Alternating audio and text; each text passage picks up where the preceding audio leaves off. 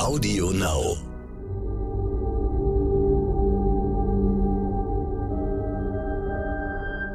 Es ist Freitag, der 1. Juli. Hallo und herzlich willkommen zum Stern-Podcast Ukraine die Lage mit Carlo Masala, dem Militärexperten und Politikprofessor von der Bundeswehr-Universität München und mit mir, Stefan Schmitz, aus dem Hauptstadtbüro von Stern und Kapital. Reden wollen wir über die Ukraine. Da hat der russische Präsident Putin gerade erklärt, es laufe alles nach Plan, die Truppen erreichen ihre Ziele, alles sei gut. Hat er damit recht oder ist das Propaganda, Herr Masala? Naja, es ist das dritte, vierte oder fünfte Mal, dass die russische Föderation ihre Ziele anpasst. Wenn jetzt das Ziel ist, nur den Donbass zu erobern, dann läuft gerade vieles nach Plan. Aber wie gesagt, Putin hat mehrere Kriegsziele ausgegeben, die er immer wieder zurückgenommen hat und reduziert hat. Von daher, ja, in einer sehr reduzierten Art und Weise, mit Blick auf die beiden Oblaste, läuft es gerade für die russische Föderation. Ähm, ob es der Plan wirklich gewesen ist, mit massiver Konzentration von Kräften minimale Erfolge zu erzielen, das sei dahingestellt, das können wir nicht beurteilen. Aber wenn das der Plan war, dann war das auch ein sehr schlechter Plan. Aber es könnte ja aus unserer Perspektive geradezu Anlass für Hoffnung sein, wenn man äh, die Vermutung haben kann, dass er sich dann mit weniger zufrieden gibt und jetzt ja auch zum ersten Mal gesagt hat, ein zentraler Punkt sei, dass nicht allzu viele russische Soldaten dabei ums Leben kommen, dass er also auch Rücksicht nimmt auf die Stimmung im Land und vielleicht einen früheren Waffenstillstand anstrebt, als bislang erkennbar war. Meine Einschätzung ist, dass nachdem er die Kontrolle über den Donbass äh, erzielt hat, einen Waffenstillstand anbieten wird und Verhandlungen, die dann aller Wahrscheinlichkeit nach die Ukraine ablehnen wird und den Westen in eine Zwangslage bringt, weil der natürlich ein Interesse daran hat, dass dieser Krieg aufhört, aber gleichzeitig sagt, er unterstützt die Ukraine in ihren Kriegszielen. Und ähm, wenn das im, ich sage jetzt mal, Herbst kommen sollte, dann werden wir uns auf, glaube ich, spannungsgeladene diplomatische äh, Auseinandersetzungen einstellen müssen sozusagen die Grundlage und die Voraussetzungen für diese diplomatischen Auseinandersetzungen sind ja diese Woche gelegt worden, als es auf praktisch jeder Ebene Spitzentreffen gab und äh, neue Strategien beschlossen sind und man was verabredet hat. Wie würden Sie das einschätzen aus Sicht der Ukraine? War das eine erfolgreiche Woche mit den Gipfeln von NATO, EU und G7? Also erfolgreich war sie insofern, als dass auf allen äh, Ebenen nochmal sehr klar bekräftigt wurde, die Unterstützung äh, der Ukraine, dass Russland sich aus der Ukraine komplett rausziehen müsse das heißt, auf der diplomatischen, rhetorischen Kommuniqué-Ebene ähm, war das maximale Unterstützung für die Anliegen der ukrainischen Regierung. Allerdings muss man auch sehen, es ist ja nicht so viel konkret an neuen Hilfslieferungen für die Ukraine beschlossen worden. Also vor allen Dingen nicht in dem Bereich, der die Ukraine wirklich befähigen würde, Territorium zurückzuerobern. Also die, die rote Linie sind noch immer Kampfpanzer und Flugzeuge. Also von daher mit Blick auf die materielle Unterstützung der Ukraine ist äh, nicht so viel Erfolg. Mit Blick auf die diplomatische Unterstützung ist jede Menge Erfolg. Was die materielle Seite angeht, ist ja einiges passiert, was die NATO selbst anbetrifft, die ja gesagt hat, wir erhöhen die Alarmbereitschaft, wir verlegen Truppen an die Ostflanke. Dass man sagt, das eigentliche Signal an Putin könnte ja auch gewesen sein, bis hierhin und nicht weiter, keinen Zentimeter.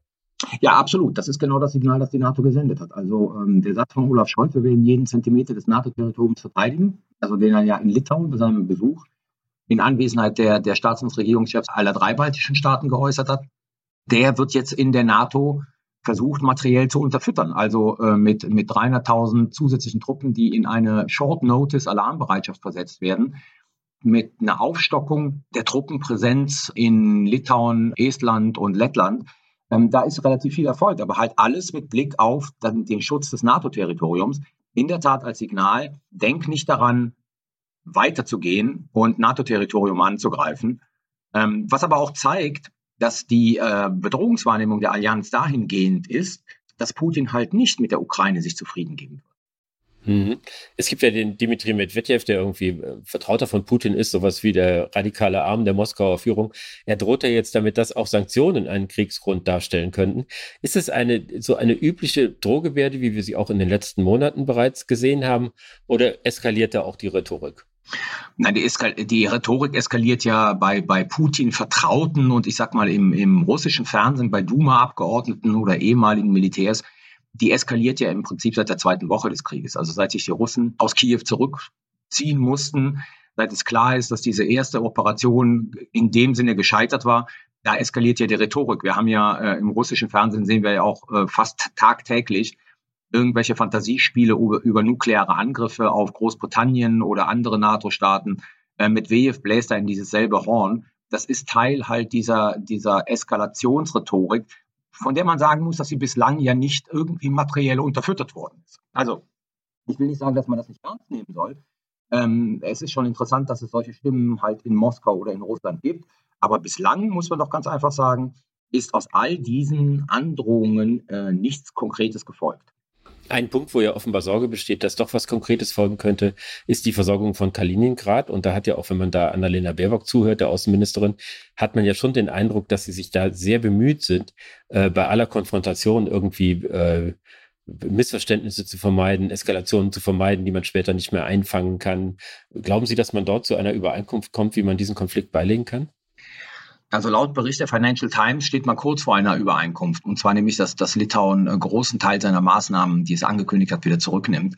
Ähm, mit der Begründung, dass das ja ein innerrussischer Handel ist, der dort betrieben wird zwischen Kaliningrad und äh, der Russischen Föderation. Also man ist da schon sehr darauf bedacht, hier nicht unnötig zu eskalieren. Und es ist ja in der Tat so, ich meine, das sind alles komplizierte zollrechtliche Fragen, in deren Tiefen ich nicht einsteigen möchte. Aber auf den ersten Blick erscheint es ja wirklich so, dass der Austausch zwischen Russland und Kaliningrad ein innerrussischer Austausch ist. Ich meine, Kaliningrad ist russisches Staatsgebiet und von daher eigentlich nicht ähm, von diesen Sanktionen, die die EU für halt Importe in die EU äh, und Exporte nach Russland verhängt hat, gedeckt ist.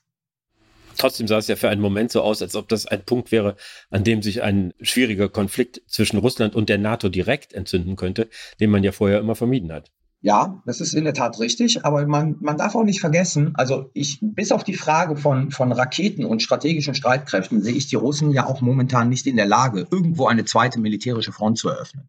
Also das wäre ein Kraftakt, zu dem, glaube ich, Russland momentan nicht in der Lage wäre. Vielleicht kommen wir gegen Ende nochmal äh, auf die Situation in Deutschland. Da hat es ja diesen offenen Brief von äh, einer Gruppe von Schriftstellern und Intellektuellen um Richard David Brecht gegeben. Da steht oben drüber Waffenstillstand jetzt. Wie bewerten Sie solche Initiativen?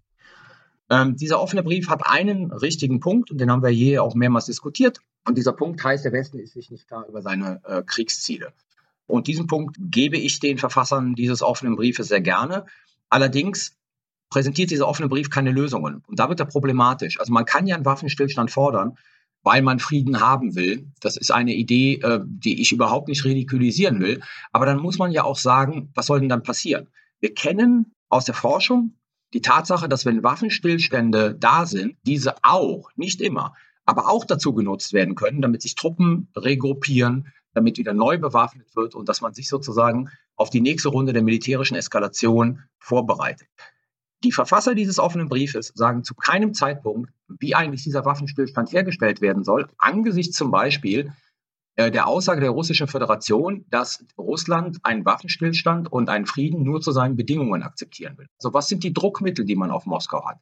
Wie geht man dann mit der Frage des Territoriums um? Also die Verfasser selber brandmarken den russischen Krieg als einen Angriffskrieg, tun letzten Endes aber so, als ob die Verantwortung für diesen Krieg und wie der jetzt läuft, auf beiden Seiten gleich verteilt wird. Also sozusagen, sie benennen den Aggressor und nehmen ihren Lösungsvorschlägen die keine Lösungsvorschläge sind, sondern in ihren Forderungen, stellen sie die Ukraine und Russland auf eine Stufe. Das, glaube ich, äh, ist nicht legitim. Das darf man nicht machen. Sie thematisieren nicht die Frage, wie geht man mit dem Territorium um? Wie geht man mit einer Ukraine um, die eindeutig sagt, sie wird auf kein Stück ihres Territoriums verzichten?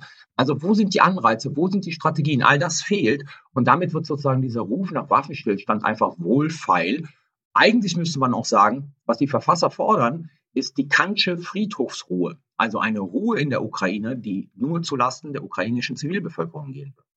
Haben Sie denn nicht einen Punkt damit, wenn Sie sagen, es sei unrealistisch, dass die russischen Truppen aus dem Donbass äh, zurückgedrängt werden in der Lage, wie sie jetzt ist? Ich meine, Sie selber beklagen, dass es ohne eine Ausrüstung mit Kampfpanzern nicht funktionieren wird. Ja, das ist richtig, aber deswegen heißt es ja nicht, dass ich den Status quo akzeptieren muss. Deswegen könnte ja eine Forderung sein, jetzt die Waffen an die Ukraine zu liefern, die diese brauchen, um genau diesen Prozess in Gang zu setzen, die Russen sozusagen aus dem Donbass nicht gänzlich zu vertreiben, aber so weit äh, zurückzuschlagen, dass diese ein Interesse an äh, Friedensverhandlungen haben. Und all diese Schritte gehen die äh, Verfasser des Briefes nicht. Ich danke Ihnen, Herr Massala. Ich danke Ihnen. Das war Ukraine die Lage. Die nächste Folge finden Sie, wenn Sie mögen, am kommenden Dienstag bei Stern.de, Audio Now und überall, wo es Podcasts gibt. Natürlich können Sie unser Angebot auch abonnieren. Und wenn Sie noch mehr erfahren wollen über die Themen des Tages, empfehle ich Ihnen unseren Stern-Podcast heute wichtig. Vielen Dank und hoffentlich bis Dienstag.